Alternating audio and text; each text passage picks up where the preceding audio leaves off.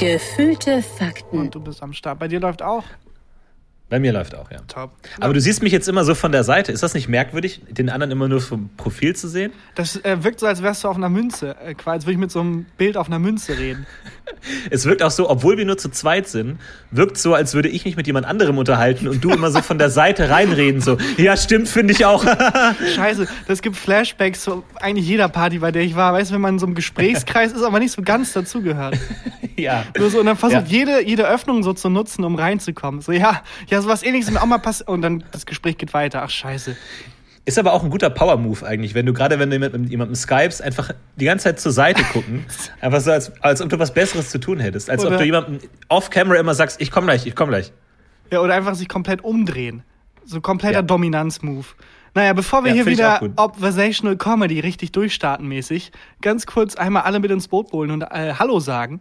Hi, hier ist Gefühlte Fakten Special Folge. Ähm, wie man hört, mit einem Gast, der wesentlich lustiger ist als Christian und ich zusammen, nämlich Florentin Will. Hi Florentin. Hallo. Sorry. Hey, hab- danke für die Einladung. Freut mich. Ja, danke, dass du gekommen bist. Du hast, äh, ich habe gehört, bis kurz vor Aufnahme noch bei den Rocket Beans alles wegmoderiert und äh, dich trotzdem noch vor die Kamera gezwängt, um mit, hier, mit mir zu quatschen. Ähm, ich lass einfach weitermachen. Also normalerweise fange ich immer Leute auf und moderiere an und sag, wer die sind und was sie gemacht haben. Und dann gibt es so ein kleines bisschen hin und her und Interview. Aber wir kennen uns schon einigermaßen lange und sind, glaube ich, beide sehr müde. Ich würde sagen, diese Folge wird einfach, lass einfach quatschen. Lass einfach Wir normal lassen den, den Tag schön zusammen ausklingen. Wir kennen uns ja gut. Ich habe mich tatsächlich gefreut, weil wir uns lange nicht mehr gesehen haben. Wir haben uns sonst immer so beim Neo-Magazin noch mal hier und da getroffen, ähm, wo du dich für die schlechten Ideen der Redaktion entschuldigen musstest, mir gegenüber. Äh, das war immer ein ganz, ganz schönes Verhältnis eigentlich. Das, das fand ich immer gut. Du kamst immer so bittstellerisch zu mir und sagst, sorry, wir hatten nicht viel Zeit, aber das ist jetzt die Idee. Nee, du musst Irgendwie, wirklich, für dieses Spiel musst du wirklich dieses Kostüm tragen. Nee, du musst als gehende Schnitzel auftreten, Florentin. Ich weiß, die Redaktion will es so. Du musst es im Schnitzelkostüm. Du hast echt, also dank mir und äh, einigen anderen wahnsinnig viele demütigende Kostüme getragen schon. Ist, ist richtig, aber du hattest immer den Satz, egal wie dumm dein Kostüm ist, wahrscheinlich trage ich eins, das noch dümmer aussieht. und ich sah dann aus wie eine Frau, aber du sahst aus wie ein Weihnachtsbaum. Ja, so, gut, das das war dann so ein bisschen, Ja, das so ein bisschen der, der Trade-off. Mein, mein erster Auftritt on air beim Neo-Magazin war auch als Flüchtling. Da war ich quasi, weil ich der einzige Türke war, den irgendwie die BTF kannte, wurde ich angefragt, um beim, ähm, beim Anspitzer, bei dem Typen, der beim Anspitzer ist, im Hintergrund so als Flüchtling da rumzuhausen. Ja, ja, ja. Ja, ich fand's auch gut. Ich weiß noch, dass äh, dein erster Tag in der Redaktion als Autor vom New Magazin, nachdem äh, gute Arbeit äh, äh, zerstört wurde, in den Trümmern auf dem Boden lag. Und ich weiß noch, da ich, war ich aus irgendeinem Grund da und ich hab noch, hatte aber den ganzen Tag so im Kopf so, ah krass, heute ist Takan das erste Mal da, jetzt sehe ich ihn wieder. Und du kamst rein und hattest so zwei Tüten Döner dabei. und ich, ich habe allen Döner gekauft. Ich dachte mir, okay, der ist sich seiner Rolle sehr bewusst hier. Das ist schon beeindruckend. Mir wurde das verkauft wie folgt, ähm, dass äh, wenn immer eine Massenbestellung gemacht wird, wird immer abgewechselt. Und das ist so gang und gäbe im, im, beim Neo-Magazin, hieß es von allen. So, ja, ja, und jeder war schon, jetzt bin ich quasi dran als Neuer. Und ich dachte, cool, dann hole ich jetzt und dann nächste Woche jemand anders. Hat sich rausgestellt, die Tradition gibt es nicht. es, es war einfach nur Nee. ein großer Komplett, äh, damit ich jedem äh, was zu essen hole. Du hast das so gut gemacht letzte Woche mit dem Essen holen, Takan. Mach das doch nochmal. Bis sich dann irgendwann das äh, hinentwickelt, so, ah, heute ist doch äh, Takan holt Essen Dienstag. Digga, es ist Tradition, du kannst das doch jetzt nicht brechen. Ja, das war, stimmt. das Ja, war eine schön. schöne Zeit. Was war bei den Rocket Beans heute? Was hast du da wegmoderiert? Ach, klassischer Donnerstag, ne, kennt man Creepjack und pfiffige Ziffern, also das normale Donnerstagprogramm. Da ist für jeden was dabei, ne, also das ist ganz, ganz normal, aber äh, relativ, relativ entspannter Tag. Und ähm, ja, ansonsten äh, war nicht viel, ist ein entspannter Tag und ich werde es ausklingen lassen. Wie gesagt, so wie wir eigentlich früher jeden Tag ausgeklungen haben, lassen wir beide mal zusammen irgendwie über unser Privatleben reden. Schön mit einem Bier in der Hand, gese- gesellig, so kennt man's. Das ist, das ist eine Lüge, weil ich erinnere mich noch sehr gut an gute Arbeitszeiten zurück. Das war eine Sketchshow, die wir zusammen gemacht haben, mit ähm, auf inhaltlicher Seite Katjana und ähm, Stefan. Und es war so, dass wir waren inhaltlich zuständig und es gab natürlich einen riesen Produktionsapparat drumherum. Das heißt, es waren nicht nur wir vier, sondern es waren bestimmt 20, 30 Leute. Und diese 20, 30 haben sich immer jeden Mittag getroffen und gemeinsam gekocht und schön draußen wirklich gemeinschaftlich gegessen und jeder hat dann irgendwie was geholfen. Bis auf wir vier. Wir wurden nie mhm. eingeladen und sind immer irgendwie zum Kiosk gegangen und haben uns wie so Achtjährige dann irgendwie, keine Ahnung, Milchbrötchen und ähm, ein paar Schokobons als Mittagessen gekauft. Sind da so lang geschlürft mitleidig hingeguckt, wie die da alles zusammen essen. Da hat sich jeder Kopfhörer aufgesetzt und seinen Mittag alleine vorm Rechner verbracht. Ja, und wir mussten da immer komplett durch. Also es war wirklich so, wir mussten, um von unserem, von unserem Autorenbunker zum, zum Netto zu kommen, mussten wir durch wirklich so ein Rio de Janeiro-esken Karneval der Kulturen mit, mit Streetfood und Leute werfen so Teig in die Luft und jonglieren mit Paprika und wir so, sorry, sorry, Entschuldigung, sorry, ganz kurz mit ja, unserem wir sind, wir sind auch Teil des Teams, aber wir sind nicht eingeladen. Ja, nee, nee, genau, ja. Genau. Ja. ja, sorry, sorry, sorry, Entschuldigung. Also es war, ähm, war immer sehr erheiternd, aber naja, ich glaube, ich glaube, wir haben uns äh, so eine gewisse Elfenbein-Image tut auch gut. Ne? Also so, dass, ja. dass die sich gar nicht trauen, einen einzuladen. Weil äh, persönlich hätten die uns natürlich gern dabei gehabt. Wir sind ja gesellige Typen, aber klar, man muss da natürlich auch so eine Hierarchie aufrechterhalten. Es ist vielleicht auch besser für ich alle. Ich glaube, das zieht sich aber wirklich auch durch ähm, echte Hierarchien. Also ich glaube, die ganzen Verschwörungstheoretiker, die jetzt denken, oh, wenn das G8-Gipfelding da stattfindet, irgendwie in den Alpen und die sind da und dann in, unter verschlossenen Türen. Ich glaube, was dann passiert ist, Putin und Angela sitzen da, beide am Handy und scrollen einfach durch Nein Gag und es passiert nichts, aber um das Image aufrechtzuerhalten, mhm. um dieses, um dieses, oh, mystische, oh, da wird jetzt Weltpolitik gemacht, aufrechtzuerhalten, wird halt so, ja, hinter verschlossenen Türen einfach rumgehangen. Du, ich glaube, dass, dass viele, viele Machthaber leiden darunter. Ich glaube auch, dass Hitler in seinen letzten Momenten im Bunker noch meinte so, ihr hättet mich auch mal auf eine Geburtstagsparty einladen kommen. Ich wäre gekommen. Ich wäre gekommen. Oh, mein Führer, ich wusste ja nicht, die hatten zu tun. Ich dachte, nee, ich hätte Zeit gehabt. Aber ihr habt mich ja nicht eingeladen. So, jetzt, jetzt ist es zu spät. Jetzt kann ich es ja sagen. ja, genau. Jetzt, ich denke mir eh, ähm, immer wenn ich so einen Film sehe, wo Leute irgendwie dann so eine Leiche wegschaffen wollen oder so, und dann schaffen sie es so eine Zeit lang, bevor sie dann die Polizei drauf kommt. Ich denke mir so, es gibt, muss ja Leute geben, die haben Leute umgebracht und erfolgreich versteckt. Haben die nicht irgendwann so im Rentenalter, dass die sagen, ich will's jemandem Leute, sagen. So, ich habe ja. ja, ja, seit Jahrzehnten lebe ich mit diesem Geheimnis und dann so am Totenbett und die Marianne ist da und die Nicole und die vierjährige Nina und, und einer sagt so, ich habe mal jemanden totgeschlagen.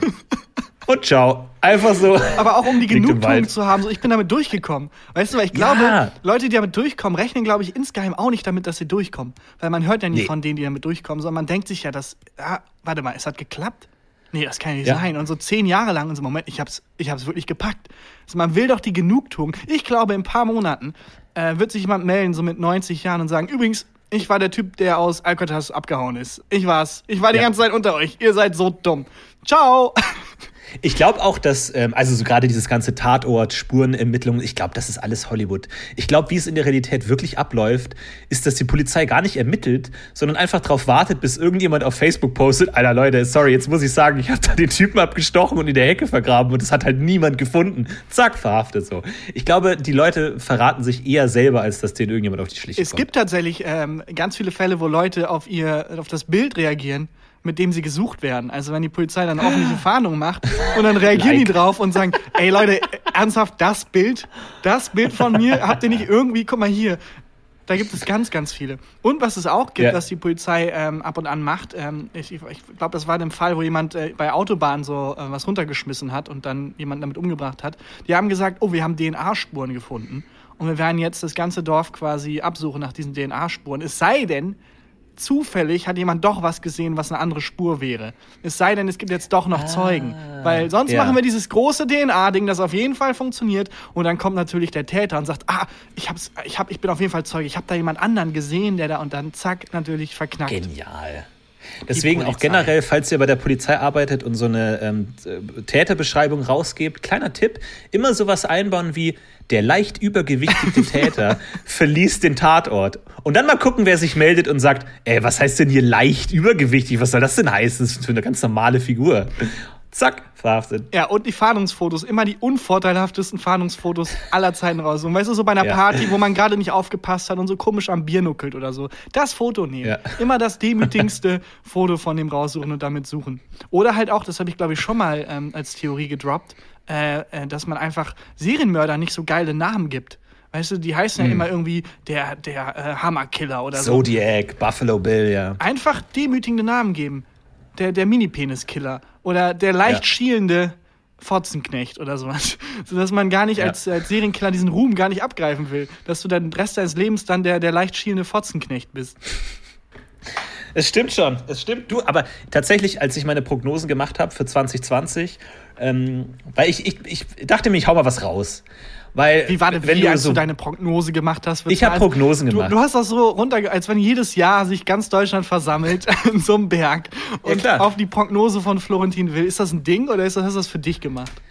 Ich will, dass das ein Ding wird. Und ah. man muss halt irgendwann mal anfangen. So, du kannst ja auch nicht die zehn Gebote, du machst ja erstmal eins. Ja, klar. Und wenn das läuft, dann kommen die Leute wieder und sagen, ja, wann geht's weiter? Was ist das zweite? So, ja, du musst Jesus ja einfach mal anfangen. hat ja auch nicht angefangen, als er zwölf Jünger hatte. Der ist ja schon durchgezogen und hat dann irgendwann zwölf gesammelt. So am Anfang war es ja noch relativ eigenartig, da durch die Dörfer zu ziehen. Ich bin Jesus. Ja. Warte, wer bist du? Je, je, Sohn Gottes. Was? Nee. Hm. Ja. Irgendwie. Ja hättest du jetzt zwölf Leute, die auch sagen, ja, das ist der Sohn Gottes, aber so ganz alleine. So, der musste auch erst die kleinen nee. Clubs bespielen. Das verstehe ich ganz gut. Ja. Was war denn deine ja, Total. Prognose? Und deswegen, deswegen habe ich eine Prognose rausgehauen. Ich dachte, man, man, muss spezifisch werden. Weil sonst ist es so, wenn du eine Prognose machst, es wird irgendeine Katastrophe geben. Ja, es gibt in jedem Jahr eine Katastrophe so. Ähm, du musst, und deswegen habe ich gesagt, 2020 wird es mal wieder so einen richtig harten Serienmörder geben.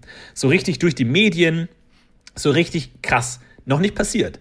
Das heißt, naja. Ich warte noch ein bisschen naja, drauf. Naja, aber, aber guck mal. Ach komm jetzt, ja, Corona oder was. Ja, aber da, so funktionieren doch Vorhersagen. Nee. So funktionieren doch Vorhersagen. Ja. Du sagst sowas wie, der Affe wird aus dem Zoo ausbrechen und dann passiert irgendwas, was so ähnlich ist und dann sagen alle, oh, Moment mal.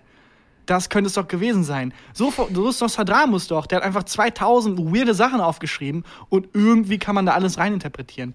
Wobei ich das auch geil finde. Das verstehe ich an den Verschwörungstheoretikern nicht. Äh, so Ken Jebsen und Co die sagen ja schon seit 10, 20 Jahren, Leute, dieses Jahr, dieses Jahr geht's ab. Dieses Jahr mhm. wird auf jeden Fall, Leute, nächstes Jahr, nächstes Jahr geht's ab. So wie häufig können die das wiederholen, bis Leute denken, ey, ganz kurz mal eben. Das, was ähnliches hast du letztes Jahr schon gesagt und es ist nichts ja. passiert. Weißt du, es ist wie mit Clickbait. Tatsächlich, ich, ich, ich folge ja, man, äh, bin ja auf so manchen Verschwörungstheorie-Seiten, äh, weil ich mich damit mit beschäftigt habe, auch so mit intensiv mit 9-11 und so. Und jetzt bin ich da aus dieser Recherchephase noch bei so ein paar Seiten, weil ich denke, das ist irgendwie schon interessant. Hast du es denn aufgedeckt? Und Hast du es denn? ich habe es aufgedeckt, ja. ja. Es, ist, es ist tatsächlich passiert und ich habe es aufgedeckt. Okay. Und ähm, was ich da selten lese, ist ein Ey, sorry Leute, ey, wir haben vor einem Monat gepostet, dass irgendwie im Grundwasser irgendwie Chemikalien sind, die alle, alle Leute irgendwie die Gene manipulieren. Das stimmt nicht. Sorry. sorry, haben wir uns da vertan. Das kommt recht selten, sowas. Also das liest man wirklich nie, dass die wirklich einfach mal sagen, da haben wir uns wirklich komplett vertan. Aber deswegen war es meine große, meine große Hoffnung, ich wollte die immer infiltrieren, diese Seiten. Dass ich wirklich auch sowas poste und dann irgendwann in den Kreis der Verschwörer mit aufgenommen werde und dann irgendwann wirklich so sowas komplett Unpassendes poste, wie übrigens, sorry für letzten Monat, als ich behauptet hätte, Jesse Eisenberg wäre ein reptiles Wesen. Stimmt nicht. Sorry, mein habe ich mein mich Fehler. getäuscht. Aber das kann ich tatsächlich. Völlig verzettelt irgendwie. Das kann ich tatsächlich nachvollziehen, weil stell dir vor, du bist zu so einem Sektenführer aufgestiegen, zu so einem Verschwörungstheoretiker. Die Leute kommen, haben für dich irgendwie zwei Wochen Urlaub genommen, um da irgendwie auf deiner Berghütte anzuhören, was du zu sagen hast. Und kurz vor der großen Rede, wo du weißt, da sind jetzt Leute, die haben teilweise in der Beziehung in Bruch gegangen, weil die mir folgen. Und du merkst, so gut war die nicht durchdachte ja. Theorie. Du, da musst du durchziehen. Da musst du durchziehen. Hey, du hast das die, die, deine Jünger haben dich halt gefragt, wie wurde das Universum erschaffen und du hast halt so ein bisschen was improvisiert, ein bisschen gefreestylt und die haben das halt direkt niedergeschrieben. Ich glaube auch, weil früher gab es ja kein Papier, das heißt, du musstest alles in Stein schreiben. Und ich glaube, das ist extrem kontraproduktiv, weil allein so die zehn Gebote, die zehn Gebote, ja, halt nicht töten und so, und dann so, okay, haben wir jetzt in Stein gearbeitet und Gott so, so, wow, wow, wow, wow, wow, warte mal, warte wie mal. Stein. können, können wir das so, bei, bei 8 war ich jetzt nicht so ganz sicher, aber können wir das nochmal? Nee, ist jetzt in Stein. Ja, okay, dann ist es jetzt. Und das kannst du nicht mehr ändern. So, das geht nie wieder, kannst du es ändern. Ja, und auch wenn jemand Deswegen. irgendwas mitschreibt, quasi und dir passiert was Peinliches, ja. dann ist es für immer verewigt. So an so einem Berg, so in groß, äh, wisst ihr noch auf der Party, als äh, Johannes der Säufer irgendwie äh, auf seine Schuhe gekotzt hat. Deswegen glaube ich ja auch, dass die Pyramiden waren ursprünglich sehr klein, aber dann dachte er, Moment mal, die haben da alles reingeschrieben, was mein Vater gemacht hat. Lass uns da nochmal so 10 Meter Stein obendrauf über alles drüber bauen. Und dann, dann sieht es besser aus, so einfach so. Die wollten einfach nur die alten Spuren verwischen, weil du kriegst es aus Stein einfach nicht mehr raus. Aber da gibt es ja auch die Verschwörungstheorie, dass das in Wirklichkeit irgendwie von Aliens gebaut wurde. Und ich muss sagen, ich hatte schon häufig, dass ich mich auch mit Verschwörungstheorien beschäftigt habe. Und einfach so, weil einfach Reptiloid, hahaha. Aber das war die erste, wo ich so eingetaucht bin und so langsam gemerkt habe, äh, warte mal. Stimmt. Moment mal, wie haben die das denn gemacht? Also wie konnten die es denn so präzise schneiden? Hat sich da natürlich nach hm. noch tieferer Recherche herausgegeben, ja, ja, doch, da, das Sklaven. kann man schon einigermaßen erklären, vor allem Sklaven, vor allem sehr viel Tod und ähm, äh, sehr viel Leid. Ähm, aber das fand ich ganz geil. Da gibt es auch ein Buch von ähm, einem Journalisten, der wollte für einen Artikel in diese ähm, Pickup-Artist-Szene und wollte das so ein bisschen äh, einfach recherchieren, sich mit den Treffen infiltrieren und ist ein bisschen abgedriftet. Der wurde zu einem der Top Pickup Artists der Welt einfach. Der wurde die Nummer zwei. Ich, warte, ich habe den Namen vergessen. Äh, aber wahnsinnig lustig, wo dann einfach die Recherche zu weit Nein. ging. Und die alte, das alte Nummer zwei Problem. Ich bin der zweitbeste Pickup Artist der Welt. Wie hieß er nochmal? Oh, keine Ahnung. Ja, ja, das stimmt. Das ist, kennst du den, also, ja, aber damit kannst du auch gut unterm Radar fliegen. Kennst du den zweitgefährlichsten Serienmörder? Keine Ahnung. Steht vor dir. Oh. Wow. Wow. Oh. Zweit. Ja, okay. Ja, ja ich habe seit, seit von vor 30 Minuten einen, einen Gag im Kopf, den ich kurz loswerden will, bevor wir zum nächsten Thema äh, rushen. Mhm. Folgende Theorie. Jetzt einen Krimi schreiben. Nee, komm, ich weiß was, wenn, wenn man Gags so an, anmoderiert, dann gehen die nur schief. Ich, la, ich lasse es sein. Ich wollte dich was. Gut. Ich, ich lasse es sein. Man kann nicht, man kann sich nicht auf den Podest stellen und sagen, hey Leute, hört mal zu, ich habe hier was Lustiges. Da, das geht selten gut. Das ja. geht selten. Nee, du kannst gut. nicht, du kannst nicht aufs Mikrofon tippen, laut einatmen und dann dich umdrehen und gehen. Das geht nicht. Das kannst du einfach nicht machen. In 30 Jahren, kurz bevor ich sterbe, werde ich noch sagen, ach ja, das war übrigens der Gag und dann ciao. Ich ja. wollte noch ein bisschen, ich bin jetzt eingestiegen in die Gaming-Szene, Florentin. Du bist, du bist okay. ein Moderator, du hast bei Frank Elzner gelernt zu moderieren und bist einfach ein Profi in, in, der, in der Hinsicht. Aber es gibt eine zweite Sache, die du gerne machst, nämlich Spiele spielen. Und mhm. ähm, wo du mir um einiges voraus bist. Wir haben auch einmal Age of Empires gespielt. Das hast du, da hast du gesagt, komm, hol dir das mal, lad dir das mal runter, hol's dir doch mal. Und ich hatte das noch mhm. aus Kindheitstagen im, im Kopf, dass das Spaß gemacht hatte, Age of Empires. Ich habe halt nur gegen den Computer gespielt, immer auf leicht und du hast mich zerstört wie sonst mhm. was. Du hast wirklich innerhalb von wenigen Sekunden, ich habe so gerade meine erste Lehmhütte aufgebaut. Du warst schon 30 Zeitalter voraus und mich irgendwie mit welchen fliegenden Rittern angegriffen. Ähm, mhm. Das hat mich nachhaltig zerstört. Aber ich habe mich jetzt wieder so langsam rangetastet ans Gaming. Aber du warst wirklich gebrochen. Ich erinnere mich wirklich ja, noch daran, dass du auch am nächsten Tag wirklich bedrückt warst. Weil du hast nicht nur ein Spiel verloren, du hast irgendwie deine Zivilisation verloren. Die, die haben dir vertraut. Diese Dorfbewohner, die für dich Gold abgebaut haben, für die warst du der, der es einfach sagt und dem man vertraut und die wurden alle abgeschlachtet. Ich habe auch sehr viel Liebe reingesteckt. Also ich habe es ja nicht erwartet, ja. dass das so schnell wieder kaputt geht. Das war für mich, ich dachte, das ist ein Aufbauspiel, wo man erstmal so eine halbe Stunde schön seine Stadt aufbaut. Ist ein, Ab ist ein Abreißspiel. Und es ist, hat sich herausgestellt, ist eher ein Abreißspiel. Das war, mhm. das war wirklich nachhaltig verstörend. Aber ich habe mich jetzt so langsam wieder reingewagt und ich meine, du, du spielst auch, du hast auch ein, bei Twitch heißt das, glaube ich, ne? Ähm, mhm. einen Kanal, wo die Leute beim Spielen zugucken können. Ich habe ein paar Fragen und zwar bin ich jetzt an einem Punkt, wo ich merke, ich habe mich in Rollenspiele reinbegeben, ähm, wo ich merke, meine Charaktere haben ein besseres Leben als ich. Und ich mhm. kümmere mich auch besser um die Charaktere. Also ich habe Red Dead Redemption gespielt und jetzt gerade spiele ich Kingdom Come Deliverance. Das ist dieser äh, mhm. äh, Mittelalter, dieses Mittelalter-Rollenspiel, was lächerlich, wirklich lächerlich detailreich ist. Und ich habe wirklich gestern so eine schöne ein bis zwei Stunden Session gehabt, und saß auf, meinem, auf meiner Couch und habe dann dafür gesorgt, dass er schön ein bisschen was trinkt, was isst und so ein bisschen, dann gab es eine Mission, wo man feiern gegangen ist mit dem Priester aus dem Dorf und er hatte einen richtig geilen Abend. Und so langsam bröckelte dann so meine Fassade vor meinen Augen zusammen, weil ich dachte, ich, also, warum, warum, warum habe ich gerade keinen, also warum gehe ich nicht raus und spiele? Warum gebe ich gerade diesem Charakter einen geileren Abend als mir? Ist das eine Phase ja. im Gaming-Leben, die man überwinden muss oder mache ich was falsch? Nee, du musst da durch, auf jeden Fall. Du bist jetzt so, du, du hast noch Verbindungen zur echten Welt, die müssen gekappt werden, die müssen weg. Und erst dann kannst du richtig einsteigen. Ähm, aber das passiert oft so. Wenn du sagst, du, du, du lässt die Reitenstunde ausfallen, um in Red Dead Redemption zu reiten, dann kannst du schon merken, okay, das sind vielleicht Dinge, die langfristig weg müssen. Bei mir ist es eher so, also, dass ich. Du bist auf dem richtigen Weg. Dass ich stinke und dann aber mit meinem Charakter dusche und den irgendwie rasiere, frisch rasiere und dann irgendwie neue Kleidung kaufe, während ich halt wirklich stinkend, schwitzend auf dem Sofa sitze und merke, ich lasse mich komplett gehen. Ja, ja, es stimmt schon. Ich, ich habe ja auch viel World of Warcraft gespielt, wo man dann irgendwie auch relativ repetitiv Sachen abarbeitet und abfarmt und so, und wo es sich auch wirklich wie Arbeit anfühlt und man sagt so, ach, jetzt muss ich das noch machen, zwei Stunden, jetzt machst du noch. Und dann vor allem, dann hast du auch so ein schlechtes Gewissen, so, ich habe heute den ganzen Tag ich habe noch nicht mal Erz gefarmt heute. also ich muss jetzt schon noch mal zwei Stunden Erz farmen, sonst war der ganze Tag umsonst. Und dann denkst du dir, okay, dann mache ich's halt und dann töte ich jetzt halt Wildschweine, um Fleisch zu sammeln. Und dann denkst du, okay, jetzt habe ich heute was geschafft, jetzt kann ich spielen, so jetzt kann ich was anderes machen.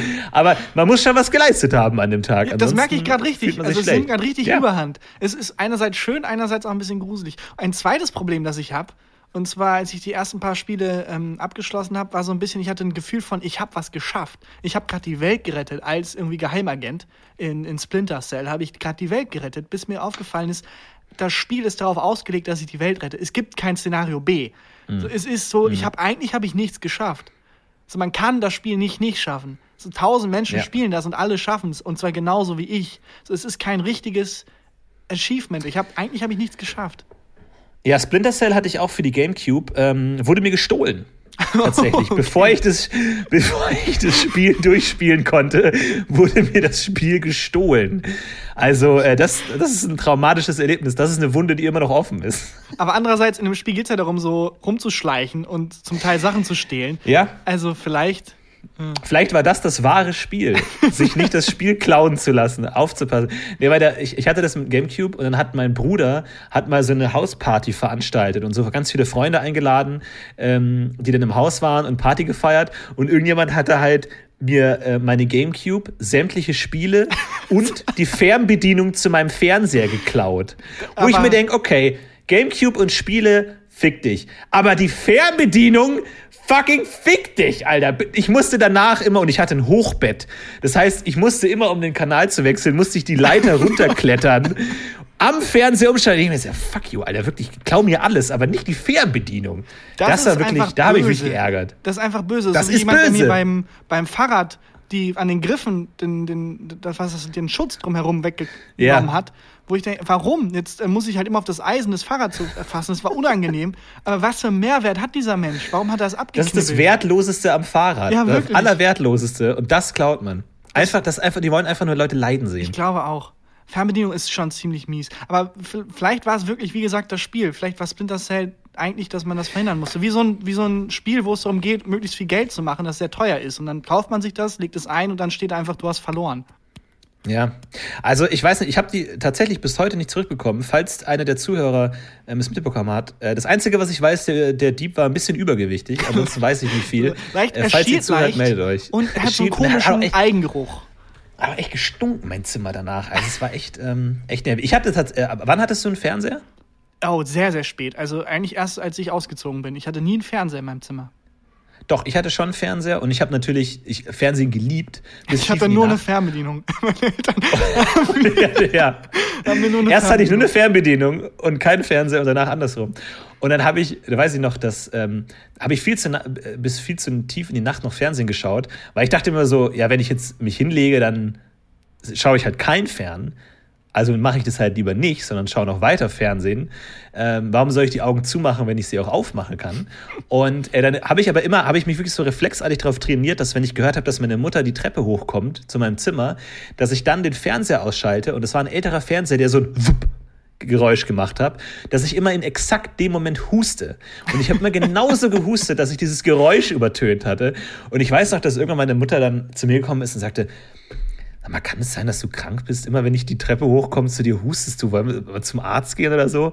Und das war auch so ein, okay, ich wurde ertappt Moment, äh, wo ich dann meine kriminelle Karriere an. an das ist aber so ein Sektenmoment. Also hättest du da, also so ein Verschwörungstheorie hätte durchgezogen, hätte gesagt, äh, ja, ich habe tatsächlich ja. Husten. Bin chronisch krank.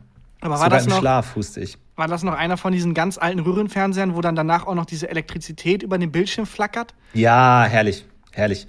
Richtig gut. Und dann hatte ich irgendwann einen anderen Fernseher und der ist dann so kaputt gegangen, dass, dass der Fernseher war immer noch rechteckig, aber das Bild war nicht mehr rechteckig. Das Bild war, und ich glaube, man kann es am besten mit einer Sanduhrform beschreiben. Und zwar näherte sich in der Mitte so zusammen und ging dann wieder auf. Also so als hätte jemand das Bild ganz rechts und ganz links genommen und so eingedrückt. Und so sah das Bild aus und der Rest war schwarz. Und ich habe halt das weitergeguckt. Einfach so, das hätte normal Fernsehen geschaut. Aber alles sah halt mega strange aus. Wobei ich auch komisch finde, dass ähm, es so wenig Augenkrankheiten gibt, bei denen, also man kennt irgendwie Farbenblindheit oder grauer Star oder so, wo das Bild, aber es gibt sehr wenig, wo das, wo das Bild so verschwommen oder verschoben wird, wie bei deinem Fernseher zum Beispiel. Also ich kann mir nicht erklären, warum es so wenig, wenn du irgendwie einen Unfall hast oder so und ab dann nur noch alles so geknickt siehst. Ja. Oder halt so, so auf dem Kopf, so das Bild ist komplett gedreht und du denkst dir, ey Leute, ich sehe perfekt, aber es ist halt alles falsch rum. Ey, ich würde man wirklich wahnsinnig werden, glaube ich. Ich glaube auch. Ich glaube, dann lieber blind, wirklich. Aber das ist doch so, dass das Gehirn das irgendwann umschaltet, ne? Ähm, es gibt ja so Brillen, wenn du die trägst, dann ist das Bild verdreht. Aber tatsächlich nach ein paar Tagen dreht dein Gehirn das Bild. Das, du siehst wieder richtig. Dein, dein Körper, der, das Hirn hält es einfach nicht aus. Es, es nee, nervt ihn so sehr, ist, dass er sagt, komm. Das ist faszinierend.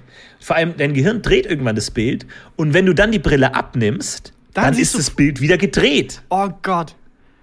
Der menschliche Körper. Dann dauert es wieder ein paar Tage und dann dreht er es wieder um. Wie, unf wie unfassbar das ist. Wie unfassbar das ist. Es ist wirklich gruselig. Und ich habe auch also ähm, gehört, dass man die Nase, die, die Nase eigentlich ständig sieht, aber das Gehirn irgendwann sagt, Leute, wir wissen, da ist eine Nase. Können wir das nicht einfach ausblenden? Und dann zack, wird's ausgeblendet. so, der, so, Auge, was sehen wir? Äh, eine Nase? Okay. Ja, ja. Und weiter. Okay, so konstantes Feedback von, den, von Augen kommt die ganze Zeit Nase, Nase, Nase, Nase, Nase. Nase. Nase. Vorsicht, das Nase. So, wir machen hier mal einen Stopp kurz. Wir haben es verstanden. Augen, kann ich ganz kurz mit dir, kann ich ganz kurz mit dir privat reden, bitte? Vorsicht, da, da ist ja. Nase, da ist eine Nase, da ist eine Nase. Auge. Yep. Ganz kurz. Ja, ja. Ganz kurz. Unter uns. Wir wissen, dass da eine Nase ist. Nase! Wir, wir, ja, wir wissen, dass da eine Nase ist. Wir ignorieren das jetzt einfach mal bitte, okay? Und die Nase guckt so ein bisschen beschämt, so, ja, gut, müsst ihr jetzt auch nicht ständig sagen. Hab halt ein bisschen zugelegt weiß, in der letzten Zeit. Ich weiß, dass ich schnell ins Blick falle. Ist jetzt komm. Ja. Was riechen wir? Wir riechen die Nase erstmal. Und ja, auch das können wir ignorieren. Also, was schmecken wir? Äh, ganz starken Zungengeschmack gerade. schmeckt hier. Okay, so, jetzt nochmal alle Stopp. Alle einmal Stopp. Ganz wir kurz blinzeln, ich muss blinzeln. Wir müssen blinzeln. Wir müssen blinzeln. Wir müssen blinzeln.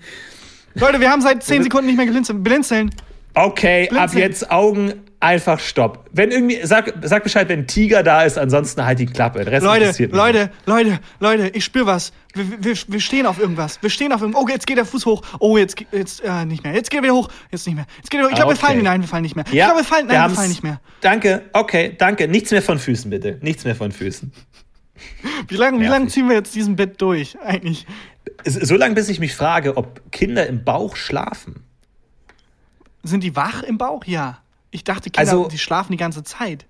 Deswegen ja, sind die auch so wütend, wenn sie rauskommen. So, die haben gerade neun Monate geschlafen. Leute, noch fünf Minuten, komm. Oh nö, ach nö, nicht Licht, nicht Realität. Aber also entweder die schlafen immer, wenn die Mutter schläft, oder die schlafen immer oder die schlafen nie?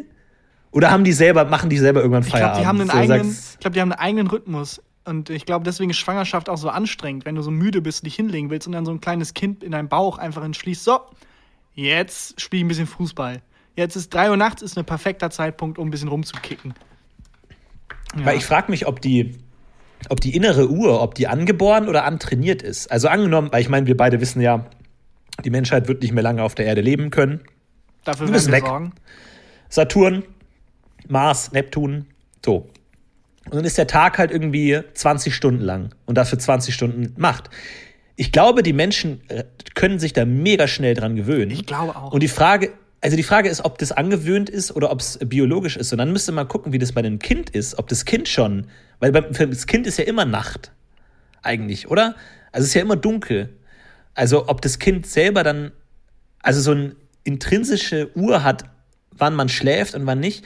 Ich glaube, wir kommen nicht weiter, weil wir beide einfach schlicht die ich, Antworten nicht ich, ich, glaube, ich glaube ja, aber ich glaube, und, äh, das ist, ähm, dass man das beeinflussen kann. Und meine Frage wäre, wie weit kann man gehen? Kann man einem Kind so weit erziehen? Ich glaube übrigens, die Nazis haben viele, viele Chancen vertan.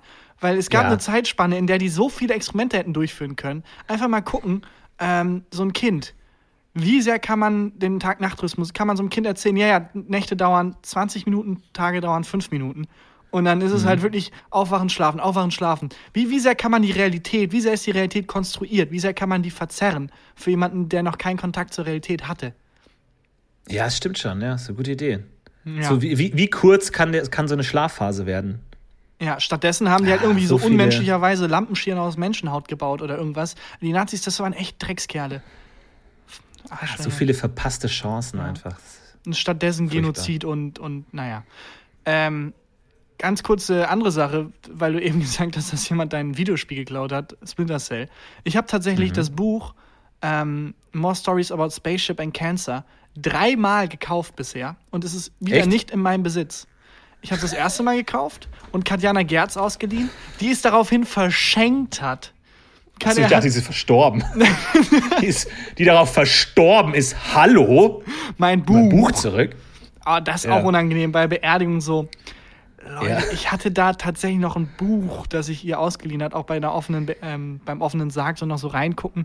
Ich, ich, also der die Armbanduhr ist Sie war eine gute Frau, sehr treu, aber sie hat auch ihre Verpflichtungen manchmal vergessen. Wie zum Beispiel, als ich ihr das Buch More Stories About Spaceships in Cancer geliehen habe, das sie mir nicht zurückgegeben hat. Hat es zufällig jemand dabei? Wer es dabei hat, möge jetzt sprechen oder für immer schweigen. Die weinende Mutter zeigt so langsam auf. Ziemlich lustig, oder? Dieses Buch. Ulkige Kurzgeschichten durch eine Metamoderation zusammengehalten. Es, es war ihr Lieblingsbuch. Ich hab's noch, das Ja, auch ich würde es gerne lesen. Das Aber war das das Einzige, was mich an sie erinnert, weil alles durch den Brand weggegangen ist. Das Einzige, was ich von ihr noch habe, ist dieses Buch. Aber warum haben sie es noch, ist die Frage. Hätte es sie es mir nicht nach zwei Wochen zurückgeben sollen? Sie meinte, sie meinte, ein Freund von ihr hat es ihr geschenkt. Gut, Freund ist jetzt ein bisschen, wir arbeiten zusammen, das ist natürlich auch. Aber äh, bei mir ist es ähnlich. Ich habe tatsächlich. Ähm, oh, äh, übrigens, du hast mir ja damals ein Buch empfohlen. Äh, als als äh, wir noch intensiven Kontakt hatten, hast du mir ein Buch empfohlen. Weißt du welches? Äh, die Bibel? Äh, Auch, ja, aber das Napoleon-Buch. Das Napoleon-Buch. Welches Napoleon? Du hast mir das Napoleon-Buch empfohlen, die, die, Biografie. von Ah, Napoleon. ja! Die ist ganz gut. Und weißt du was? Ja. Die, und da dachte ich mir, Alter, Tarkan, das ist ein belesener, intelligenter Mensch. Was der äh, liest, ist gut. Habe ich mir auch bestellt.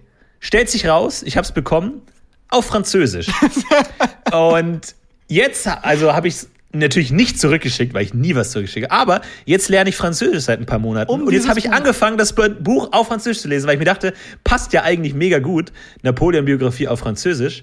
Und jetzt lese ich es auf extrem gebrochenem Französisch und verstehe fast nichts. Aber auch also ich stelle mir das nur vor. Bild, das du von Napoleon dann hast. Er hat, Ja. ähm, er, er hat mit einem Apfel jemanden erschossen. Nee, das, das Wort heißt, das ist Pistole. Ah, ah okay. Ja. Aber diese eine Schlacht, wo 100 Enten gegeneinander gekämpft haben, Leute, das war ja krass. Warum liest man dann nirgendwo anders was drüber? Ja, und ich weiß nicht, hatte der einfach nur ein extrem interessantes Leben oder fehlen mir die Vokabeln einfach. Aber ich kann mir auch gut vorstellen, äh, wie wir uns nach einem Monat treffen so und ich so, Alter, ich habe das Buch gelesen, das du mir empfohlen hast und so echt mega geil. Wie fandest du's?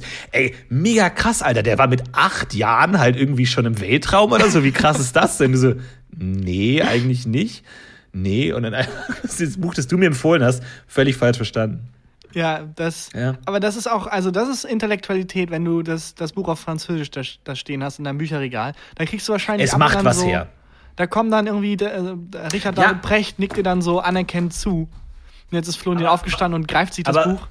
Was mich ärgert ist, dass, dass man von dem Cover her nicht gut genug sieht, dass es auf Französisch ist. Da sollte draufstehen, da ist nur ein großes Bild von Napoleon selber drauf, aber auf dem Buch sollte hier ganz dick draufstehen, auf Französisch, damit jeder, der nur an meinem Bücherregal vorbeiläuft, denkt, wow, Aber ganz kurz, kannst du es mir nochmal zeigen? Bücher? Weil da steht noch was, nämlich 1769 bis 1802.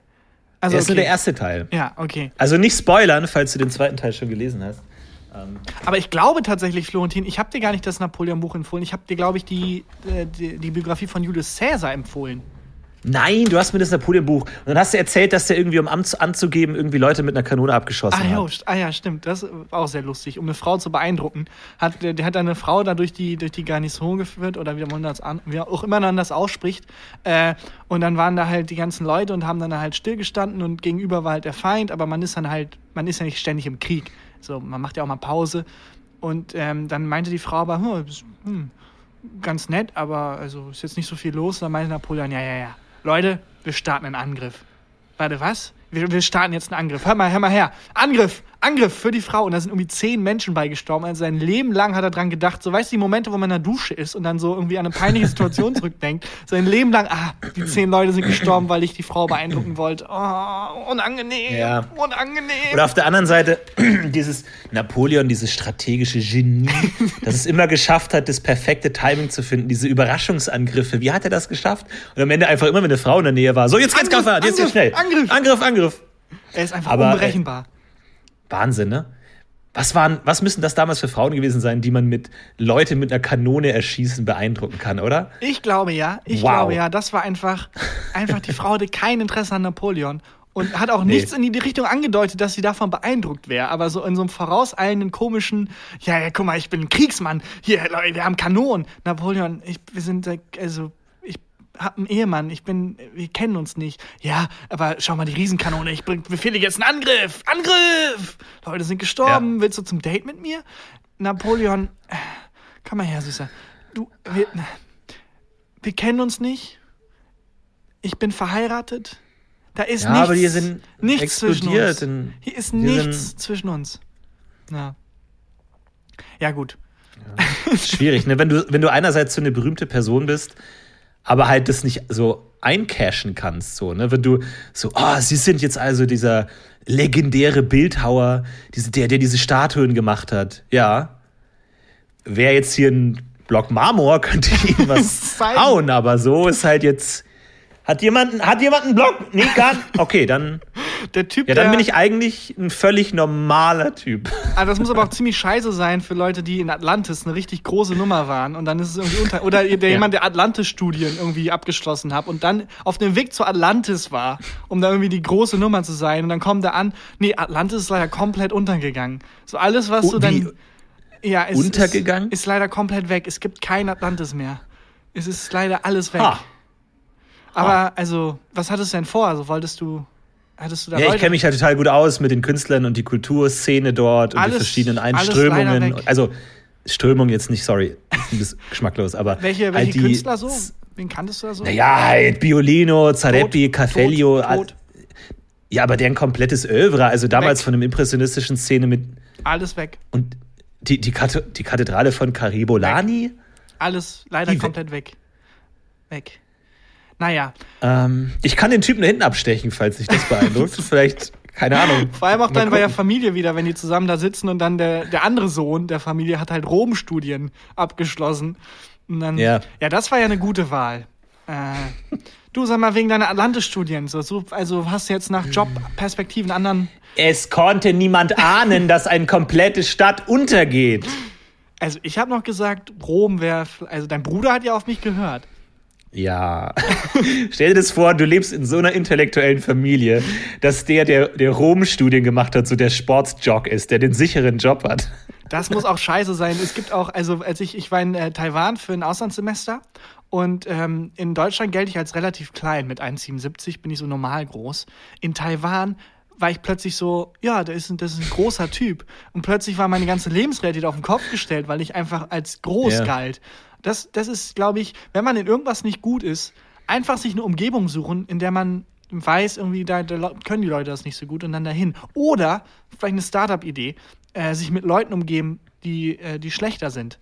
Also es gibt tatsächlich mhm. bei Napoleon, das wirst du auch noch lesen bei der Biografie, äh, der war gar nicht so klein, der war irgendwie 1,70, 1,75 um den Dreh groß und was für die damaligen Verhältnisse ganz normal war. Aber seine Leibgarde, das waren halt alles Riesen. Das heißt, in der Fallhöhe sah er natürlich winzig aus. Ah ja. Obwohl ich denke mir, es ist eigentlich ganz cool für Napoleon, dass er so klein ist, oder? Weil du denkst dir, der, kann, der hat das alles erreicht, obwohl er so klein ist. Ist das ja nicht auch dann viel cooler? Weil willst du dann nicht eigentlich dich kleiner machen, als du wirklich bist? Das ist wie die Basketballer, die klein sind und trotzdem erfolgreich. So, er ist es, Ja. so die behält man auch im Team, weil man, der ist nicht so gut wie der anderen, aber er macht es, obwohl er klein ist. So Respekt. Aber vielleicht ist es Wir sind Startup. vielleicht klein, aber dafür sind wir zu stehe ich auf den Schultern von einem anderen Kleinen und wir sind zu zweit größer als ein großer. Und dadurch können wir die NBA dominieren. Aber vielleicht ist, Ist das erlaubt, wenn man so einen Trenchcoat anzieht in der NBA? Darf man das?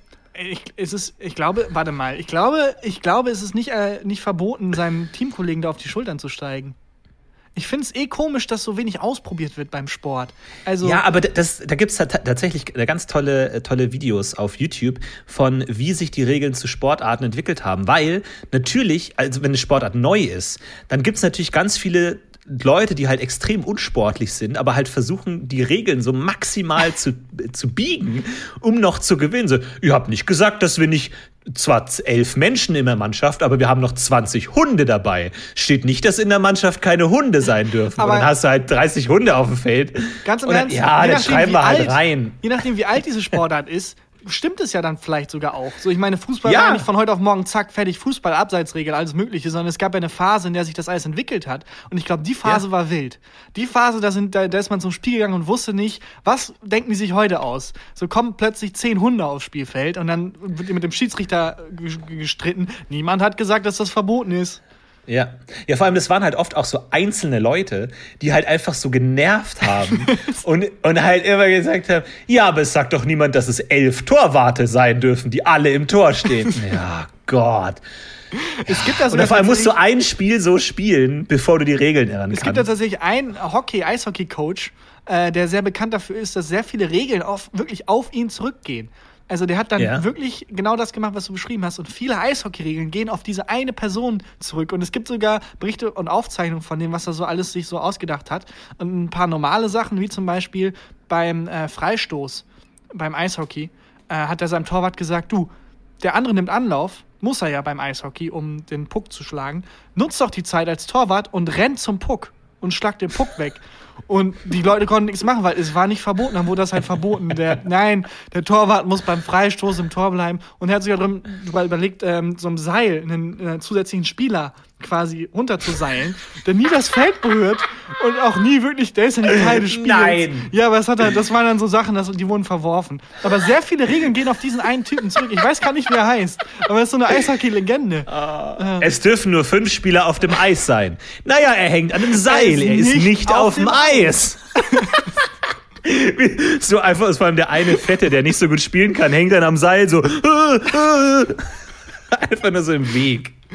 Ja, sehr. Oh, herrlich. Also sehr- ah, das, sehr war die, das war der wilde Westen. Großartig. Aber die Phase muss es ja in jeder Sportart tatsächlich gegeben haben. Das Ja, hätte, ich, klar. das hätte ich gern gesehen. Ja. Ich finde cool, dass, ähm, ähm, dass Elon Musk gerade, ähm, einfach um wieder mal einen harten Themenwechsel zu, zu, zu machen. Äh, ich, ich weiß nicht, ob du die ganze Nachricht mitbekommen hast, aber Elon Musk war immer so der, der Tesla-Typ, der krasse O-Visionär. Und so seit ein paar Tagen kriege ich so Nachrichten in meinen Feed, wie Elon Musk hat das gemacht, Elon Musk hat dies gemacht. Und so langsam entwickelt er sich einfach zu einem Bond-Bösewichten. Also so einer Ja, ganz abstrusen, abstrusen Bond-Bösewicht-Figur. Ja, aber das ist ja eine Origin-Story, die schon alle zehn Jahre im Vorhinein hätten sehen können. So, das war ja klar. So der beliebte Millionär, der technische Sachen macht, baut einen Flammenwerfer. Flammenwerfer, was für ein weirder Typ. Jetzt baut er einen Panzer. Verrückter Kerl. Jetzt baut er einen Gedankenstrahl-Laser.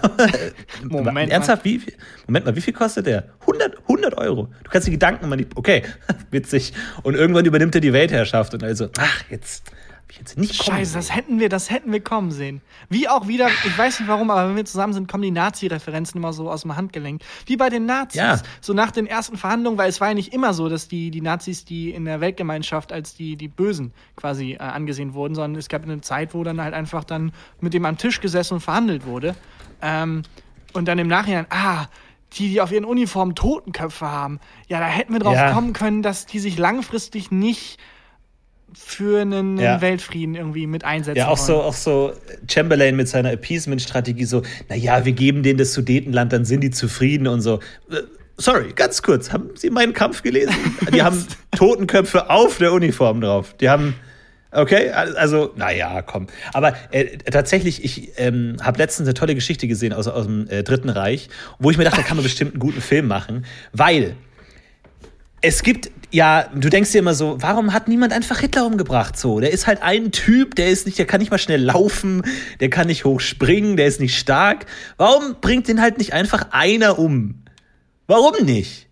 Und tatsächlich, es gab ja ähm, Bestrebungen, ihn umzubringen, aber es gab auch eine richtig gute Aktion, wo ein deutscher Soldat entschlossen hat, ich beende jetzt den Krieg.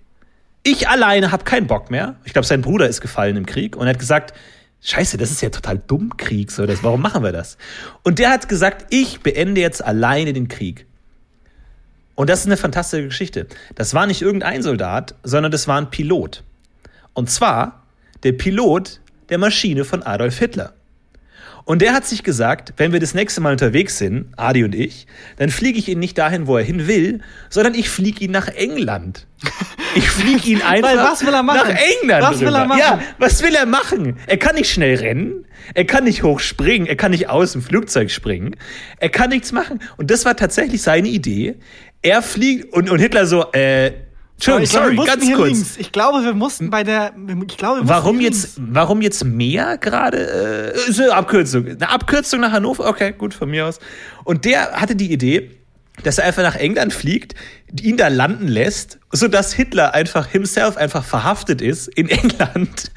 Und dann guckt man halt, wie man es dann macht. Also wie läuft's, wie geht's dann weiter?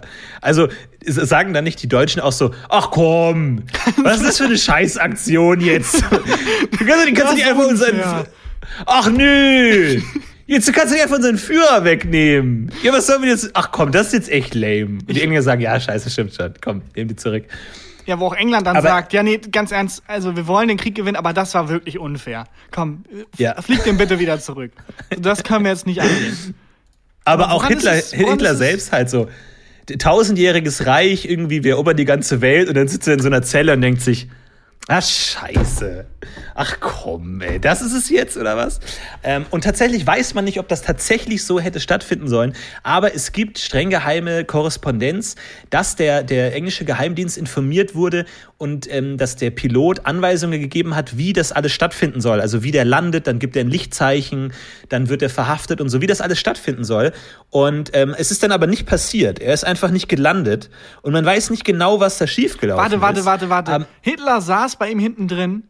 Er ist mit naja, es, es war der Pilot, es war der Pilot der Maschine von Hitler, also es wird schon irgendwie passiert sein. Aber irgendwie ähm, ist es dann tatsächlich einfach nicht. Ähm, hat nicht stattgefunden. Und man weiß bis heute nicht, ob das tatsächlich so hätte sein sollen oder ob das einfach nur äh, merkwürdig ist. Aber es gab tatsächlich vom englischen Geheimdienst ähm, Anweisungen, dass da Leute stationiert waren an irgendeinem so Flughafen und da sollten so ein paar Agenten bereitstehen für eine Maschine, die da landet aus Deutschland mit irgendeinem wichtigen Passagier oder sowas. Könnt ihr euch gerne durchlesen. Hans Bauer hieß der, B-A-U-R, also Bauer ohne E.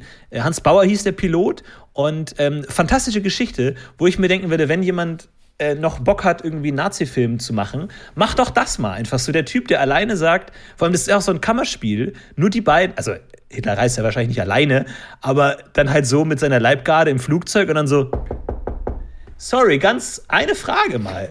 Und dann so, ja, jetzt kann ich sie dir sagen, wir fliegen nach England, äh, kannst, du nichts dagegen machen. Oh nee! Also es ist äh, tolle Geschichte. Aber man weiß ja, wobei es, es genau. gibt sehr, sehr viele. Also es gibt ja so äh, eine, eine ellenlange Liste an Attentätern, die versucht haben, Hitler umzubringen. Ähm, wo es dann teilweise wirklich an so richtig absurden Sachen gescheitert ist. Es gab zum Beispiel, also Stauffenberg kennt, glaube ich, jeder. Es gab auch so einen, ich glaube, Heizungsinstallateur, der irgendwann gemerkt hat, sag mal, der, der Hitler, der hat einen relativ stringenten Tagesablauf und der ist immer zu der Zeit ungefähr da und er hat dann da eine Bombe platziert und dann ist aber ausgerechnet mhm. an dem Tag irgendwie, keine Ahnung, sein Hosenstall war offen oder so und er ist dann irgendwie aus Scham doch nicht aus dem Haus gekommen. Genau an dem Tag hat er seine Routine irgendwie geändert und dann äh, ist das Attentat schiefgegangen. Und viele, also wirklich ganz, ganz viele Attentäter, die dann ähm, sehr eigentlich relativ okaye Pläne hatten, also nicht, nicht dumm waren, sondern sehr mutig und sehr, sehr clever, die sind gescheitert. Was dann in diese ganze, ja, der Führer wird beschützt von der Vorhersehung in, in diesem Mythos da zu, zu eingemacht wurde von den Nazis, total tragisch. Wobei ich mir auch vorstellen kann, dass er einfach wahnsinnig gute äh, so Leibwächter hatte und so ein ganzes Netz aus Leuten, die ja nichts anderes machen, außer dafür sorgen, dass er nicht umgebracht wird. Und der Moment, wo denen dann gesagt wurde, Hitler ist tot. Moment, was, was, wie? Ja, er hat sich selber umgebracht. Oh, ernsthaft jetzt? Wir haben Ja. den, ich habe den fünf Jahre meines Lebens, habe ich 24 Stunden dafür gesorgt, dass er nicht umgebracht wird und jetzt macht er es selber? Wirklich? Der einzige, vor dem wir ihn nicht retten konnten, war Weil er selbst. Ja. Ja, schon, schon eine tragische Geschichte. Sehr viel Hitler-Content, diese Folge. Sehr, sehr viel Hitler und sehr viel Nazis. Hat er eigentlich noch gemalt, als er an der Macht war, oder hat er das komplett aufgegeben? Das ist eine gute Frage, weil vor allem so saß dann irgendwie nachts im Bett und hat sich gedacht, ich habe meine Träume aufgegeben für meinen Job. Ja, stimmt schon. Ich wollte eigentlich Nur um, um äh, Künstler werden. vernünftigen Job zu bekommen als Führer des deutschen Volkes, habe ich jetzt meine Malkarriere aufgegeben. Aber weil es gi- gibt wenig Spätwerke von Hitler irgendwie, dass man sagt, der hat dann tatsächlich noch mal, noch mal was ge... Also so keine so Kritzeleien wird es gegeben haben, oder? Mal so irgendwie am Telefonat irgendwie mit Goebbels oder so und dann labert der einen voll und dann kritzelt er halt. Irgendwas wird's, muss es gegeben Meinst du, haben. dann hat er so wehmütig auf die Kritzelei geguckt und dachte sich, ja, ich wollte mal Künstler werden, das waren mal meine Träume.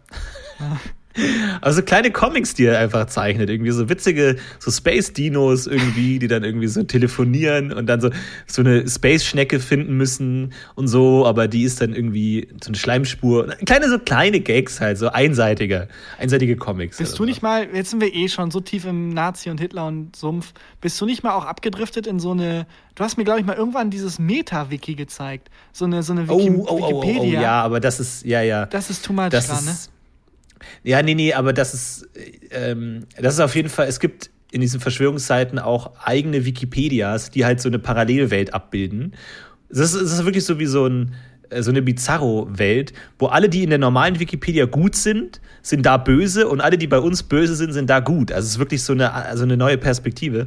Und ähm, es, ist, es ist sehr verrückt. Nicht ist nur, nicht nur Fall böse und Welt. gut, also nicht nur, nur werten, sondern auch so ganz banale Dinge wie, äh, wenn du Angela Merkel irgendwie eingibst, dann steht da halt nicht nur, wann sie geboren wurde und so, sondern dann steht halt auch, als wäre es ein Fakt, dass sie irgendwie verschwörerisch gegen die ge- gegen Deutschland irgendwie äh, machen ist. Also als wäre es halt einfach wirklich ein Fakt. Als wäre es so, wie wenn wir nachschlagen, sag mal, äh, wo hat nochmal äh, George Bush studiert und dann, ah, da hat er studiert. Kann man da halt nachschlagen, sag mal, ähm, war Angela Merkel ein Echsenmensch? Ah ja, ja, es war, war, Ja. war ein Echsenmensch. Ah, ja, stimmt. Ja, stimmt. Ja. Also Ja. total absurd. aber halt keine Quelle. aber, also die, die Quellenanzahl ist, Unterschied. stark reduziert. ja, genau. In der echten Wikipedia würde stehen Quelle? Fragezeichen und dann einfach nichts. Äh, ich habe ja mal einen Wikipedia-Artikel geschrieben ähm, und ich war dann doch überrascht, wie hart der kritisiert wurde. Also der wurde nicht freigegeben. Aber Und der, war es der, war's zufällig der äh, Wikipedia-Artikel Florentin Will? Nein, tatsächlich Florentin nicht. Ähm, Will sonst ist ein wäre sehr er gut richtig. aussehender äh, Ja. Podcaster, Nee, nee.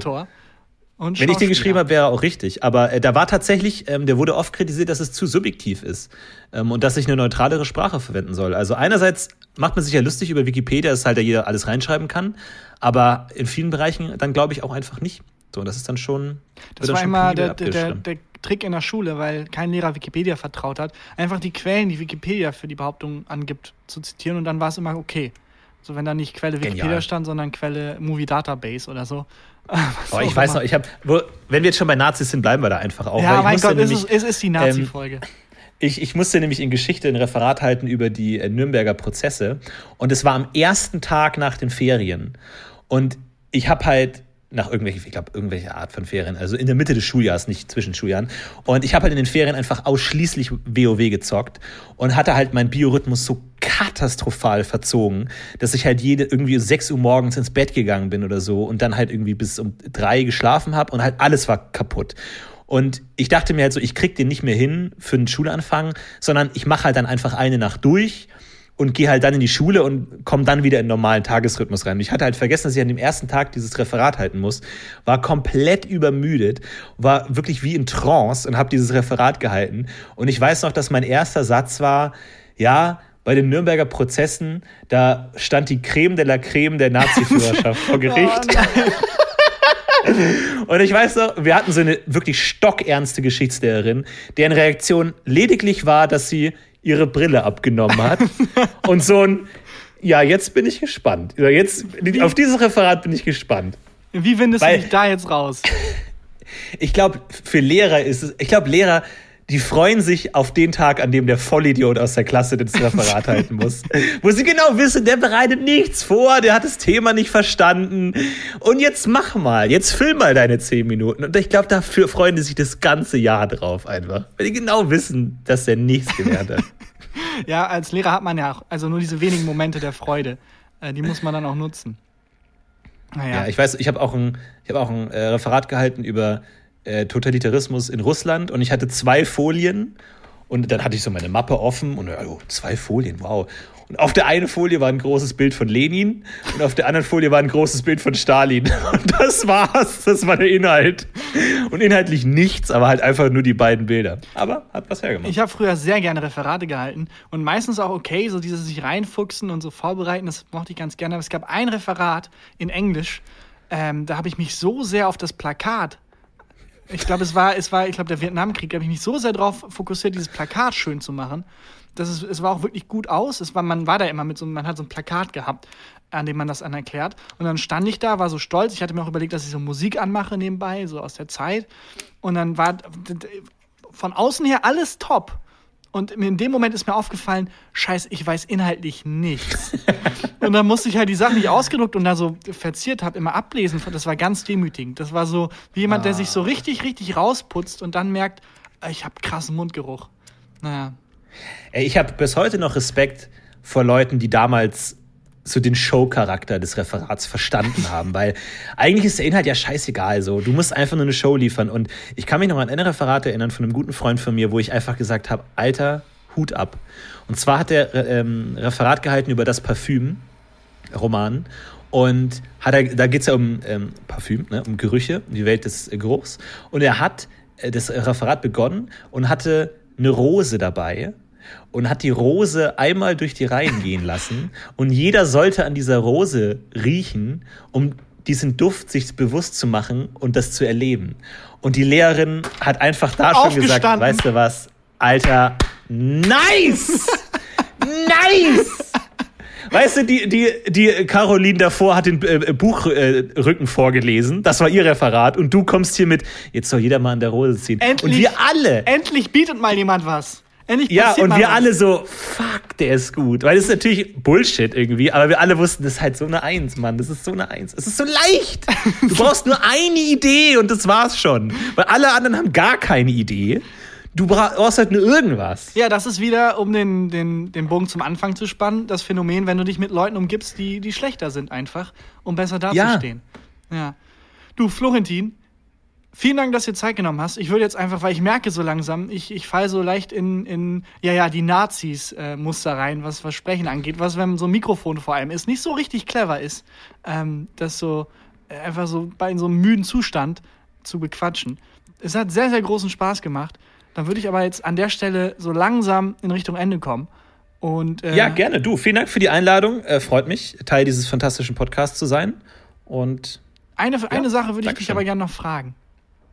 Mhm. Und zwar hast du ja tatsächlich bei Frank Elzner gelernt, wie man moderiert. ja. Der, ha, kannst du nicht eine so eine Frank Elzner Sache droppen? Eine so eine Frank Sache, wo man sich dann so in der Frank Elzner Masterclass, wenn man sich dann so trifft mit den anderen Absolventen, so bei so einer kleinen so einer Bierrunde mal sagt, ah, weiß noch, der Frank, der, als der hier jetzt immer sein Glasauge rausgefallen ist. So eine, gibt es nicht eine Frank Elzner Geschichte, die du irgendwo in deinem Hinterkopf noch hast aus der Zeit?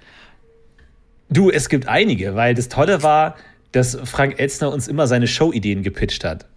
Und das, das war immer grandios, weil er, und er hat dann teilweise auch einfach einzelne Leute in sein Büro reingerufen und dann denen einfach eine Showidee gepitcht. Und eines Tages hieß, dann ging die Tür auf in das Zimmer des Meisters und du denkst schon, oh, okay, was ist jetzt los? Und er meinst du, Florian, kommen Sie mal bitte. Und okay, gut, ich bin dran. Und man weiß nicht, ist es eine Hinrichtung, ist es eine Beförderung? Erbe ich jetzt sein, sein irgendwas von ihm? Will er mich mit seiner Tochter verheiraten? Mit welcher? Und dann sitzt er da und sagt, pass mal auf. Folgende Idee. Eine Show, Samstagabend.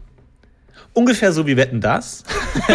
Aber er meinte, großes Studio, großes Live-Publikum. Und dann haben sie eine Couch und da sitzen lauter Prominente drauf. Und dann kommt in dieses Studio ein Bus reingefahren. Riesiger Bus in dieses Studio. Ja, ich, ich Und ahne, ich wo so- es hingeht. Okay, okay, ja, alles klar. Kommt ein riesiger Bus reingefahren, voll mit Leuten. Und jetzt müssen diese Promis raten, ob aus diesem Bus als erstes ein Mann oder eine Frau aussteigt. Ja, ah, der Moment, wo der Frank Elster eine schlechte Idee pitcht. Der Moment, wo der Und, und man sitzt da erstmal so und weiß und denkt sich, Ist das ein Test? so, also erstmal cool, dass, dass, dass, dass sie ihre Ideen raushauen und dass sie mir das erzählen, aber äh, ist, ist eine Idee, liegt auf dem Schreibtisch, kann man mal drüber nachdenken, aber ich kann es mir nicht vorstellen. Nee, also ich weiß nicht, jetzt- wie man da George Clooney über einem Synchrondolmetscher klar machen soll, dass er jetzt raten muss, ohne Anhaltspunkte, null. Einfach nur 50-50 sagen soll, Mann oder Frau und dann, ah, es war ein Mann. Aber jetzt stell dir das, also stell es mir vor. Okay. Da sitzt dann, dann sitzt da wirklich George Clooney und Frank Elstner fragt, Mann oder Frau? Und dann hört man die Dolmetscherstimme in seinem Ohr so leise, nein, Moment. Und dann sagt George Clooney, ah, man. Und dann, Mann. Und dann kommt eine Frau raus, oh. Und dann nochmal, Mann oder Frau. Und das dann Ja. 90 Minuten um 20.15 Uhr auf Pro 7. Ja, die, die große Busshow. Ja, ich weiß auch nicht so. Oder, nee, aber das ist George. So, jetzt Jennifer Lawrence. Was glauben Sie? Mann oder Frau? Ah, Und vor allem die, die Promis auch so, ja, keine Ahnung, äh, Mann. Was weiß ich? Null Anhalts. Weißt du, bei den Wetten, da hast du den Typen, der da steht und die Wette und so und du kannst nachdenken, aber es ist halt einfach nur random. Aber es ist so fantastisch, weil man, man sagt dann halt, die Idee ist gut natürlich, aber man sagt halt auch so, also was soll ich jetzt damit machen? Weil Aber- Sie sind Frank Elster, Sie könnten die Idee umsetzen, ich doch nicht. Wenn dann Frank Elster dich auch fragt, so sag mal, kennst du vielleicht Leute, mit denen ich das besprechen könnte? Die, du, du hast die Connections. Ja. Du, du bist. Ja, genau. Aber es ist auch so Ja. gönnerisch so ein bisschen, weißt Ah. du? So, ich habe da noch eine Idee für dich. So, und jetzt Ja, nimm genau. sie und Ja, ja. flieg. Nimm sie und flieg. Du, und ich sag nicht, dass ich in drei Jahren nicht auf ZDF Neo irgendwie die große Busshow moderiere, äh, wo es heißt Mann oder Frau und am Ende alle so, ist eigentlich egal. Aber das, das ist vor allem, ich meine, ich meine das jetzt überhaupt nicht lächerlich. Ich finde es total geil, dass jemand in seiner Position einfach so Ideen, hat und die raushaut. einfach raushaut. Wobei ich nicht wissen Weil ich glaube, will, vielen, wie viele seine Ideen mit. Pass auf, es ist ungefähr wie Wetten das anfangen. genau. Großes Studio Samstagabend. Und es kommt ein Boot reingefahren. also, aber ich finde es auch geil, dass, weil ich glaube, viele sagen dann so, oh, okay, wenn sie gerade, wenn sie so Legendenstatus haben, irgendwie, ja, jede Idee muss gut sein und Druck und so. Aber ich finde es auch geil, dass Leute einfach alles raushauen, ungefiltert. Und es waren auch teilweise, das fand ich so das Tolle an ihm, dass es teilweise auch Ideen waren, die nichts mit Fernsehen zu tun haben. Also so einer, der hat auch gemeint so, also, Jetzt stellen Sie sich mal vor, Florian, Sie fahren nach Italien. Ja, schön Urlaub in Italien. Und auf dem Weg nach Italien, Sie fahren mit dem Auto ja über den Brenner, diese lange Strecke nach Italien. Da kommen Sie ja, fahren Sie ja unter ganz vielen Brücken durch. Wir- ja, kann, kann, ja, kann schon sein. Jetzt stellen Sie sich mal vor, auf jeder Brücke steht eine italienisch-Vokabel. Also da steht dann Gelato ist gleich Eis, sodass Sie auf dem Weg von Deutschland nach Italien Italienisch lernen. Aber es ist eigentlich eine gute Idee. Und du denkst dir, ja, aber was soll ich jetzt damit machen? Also, Aber das ist ja wahnsinnig sympathisch. Das ist einfach eine Ideenmaschine, weißt du? Das ist Total. Einfach, ich glaube, er Ja, kann das mega. nicht mehr abstellen. Nee, und das, deswegen, ich meine es auch wirklich überhaupt nicht lächerlich. Ich fand, die Idee ist ja gut, aber es ist so, ich kenne niemanden in der Straßenbehörde rund um Italien, wie, aber es ist eine gute Idee, aber es ist einfach so geil, Florian, dass Florian, er das einfach Florian, Sie mal bitte. Pass Ja? mal auf. Ähm, wenn Sie, wenn Sie, wenn Sie sich einkuscheln wollen, dann nehmen Sie häufig eine Decke. Mhm. ja. dann klingelt es an der Tür und man muss plötzlich los. Aber man will diesen Komfort, den diese Decke bietet, nicht einfach wegschmeißen und dann sich dann nochmal einkuscheln müssen. Jetzt stellen Sie Mhm. sich vor, die Decke hätte an beiden Enden einen Knopf und ein Loch und man könnte sich die einfach umschnallen. Und dann wird sie zu einer tragbaren Decke. Und jetzt, jetzt denken Sie da mal drüber nach. Jetzt fliegen Sie mal Ja. mit der Idee. Ja, ähm, ja, ja, okay. Ja, wa- warum nicht? Ja, also, ist nichts dagegen eigentlich. Es ist halt, es, ist, das ist es ist so großartig, weil es ist wirklich fantastisch und ähm, ich, ich fand, fand ihn auch großartig und man konnte wirklich sehr, sehr viel von ihm lernen. Ich habe nicht verstanden, was genau ich von ihm gelernt habe. ich habe auf jeden Fall was gelernt, glaube ich. Aber das, das sind ja die besten Lektionen, wo man erst irgendwie nach 20 Jahren merkt, ja, ja, Gelato so. heißt wirklich Eis. So, das ist, das ist halt wirklich Hand und Fuß. Moment. So. es stimmt schon. Nee, deswegen, äh, das gebe ich euch auf jeden Fall mit. Ähm, keine Angst, äh, haut einfach Ideen Idee, raus, Kreativität, bis egal. Es hat Kreativität hat keine Grenzen. Äh, die hören auch nicht bei Qualität auf. So, es ist einfach egal. Und er hatte ja tolle Ideen. Und er, also wetten, das hat er ja geträumt. Ne? Also das hat er ja geträumt und dann hatte er die Idee. Und das war's. Also. Er hat wetten, das geträumt? Ja, ja. Frank Elzner hat Wetten das geträumt. Das ist ein bisschen Schummeln, ehrlich gesagt. Also ich möchte jetzt Frank Elzner nicht zu nahe treten, aber es ist ein bisschen ja. Schummeln. Es ist so ich sag mal so, ich, ich, will nicht sagen, dass wir das damals auch dachten, aber es hat schon was von geträumt. Aber es ist einfach so, aber was für geile Träume Frank Elster haben muss. Einfach so, ja, da sitzt, da sitzt ein Ben Stiller und Charlize Theron auf einer Couch und dann muss irgendwie so ein kleines 16-jähriges Kind wirft irgendwie so Bälle gegen eine Wand und hört, ob der Ball groß oder klein ist. Wette wow. gewonnen oder Wette nicht gewonnen. Aber das ist, das ist also einfach ständig 24-7 anscheinend Ideen, Ideen, Ideen und selbst wenn er schläft, ich kann mich mal kurz hinlegen, Ideen, Ideen, Ideen, Ideen. Ja. Die ja, große Frank Elstner Show. Folgende Idee: alle Shows, die Frank Elstner noch nicht verwirklicht hat, in einer Show. Grandios. Es ist absolut grandios. Von daher, ja. wir wissen nicht, was da noch kommt, aber ähm, ihr wird mich auch nicht wundern, wenn in Tele 5 wirklich in zwei Wochen die große Busshow irgendwie als Pilot Und dann funktioniert's und wir beiden, ja, wir wussten ja immer, dass das eine tolle Idee ist. Es muss ja, auch ja, scheiße genau, sein, ja. aber wenn du Frank Elstner bist, niemand wird Frank Elstner sagen, sorry, aber irgendwie die Idee ist nicht so gut. Also niemand wird, also nee das ist, glaube ich, als Promi. Also bei Ideen ist das natürlich noch was anderes, weil da ist es ja immer gut. Also es gibt ja die, die alte Comedy-Regel, dass egal was ist, man das immer aufnimmt und dann weiter spinnt. Egal wie dumm mhm. der Anfang ist, oder wie es gibt keine schlechten Ideen quasi. Der, der alte Kalenderspruch. Aber in anderen Bereichen. So, ich glaube, wenn du in einer großen Machtposition bist, dann musst du sehr schnell ausgetauscht werden, weil du sehr schnell ein Gefühl dafür verlierst, auch wenn du sehr gut in deinem Job warst, was gut und was schlecht ist, weil es gibt keinen Gegenwind mehr. So, es, ja. Wenn du dann bist halt Elon Musk und sagst, Leute, ich hatte folgende Idee, wir machen ein Weltraumprogramm und niemand in seiner scheiß Firma sagt ihm, Herr Musk, ich weiß nicht, ob das so eine gute Idee ist mit dem Laser, ob das so rentabel ja. ist. So, und dann, dann passiert halt sowas. Naja. Ja, stimmt schon. Nee, aber ähm, also es war, es war, es war eine sehr, sehr weirde Zeit für mich in dieser Masterclass und es war eine große, große Ehre. Und ähm, ich will die Zeit auf jeden Fall nicht missen und ich habe viel von ihm gelernt. Das ist ein ja, toller, das ist ein toller Mensch. Wunderschönes Schlusswort. Ich habe auch viel von dir gelernt, Tarkan. Ich habe auch viel ähm, von dir gelernt. Also, oh, das freut mich, danke. Also tatsächlich, also ich auch viel einfach, wie bei Frank Elsner, das Prinzip, viel, was mir nicht irgendwie im Leben weiterhilft. So, ja, aber.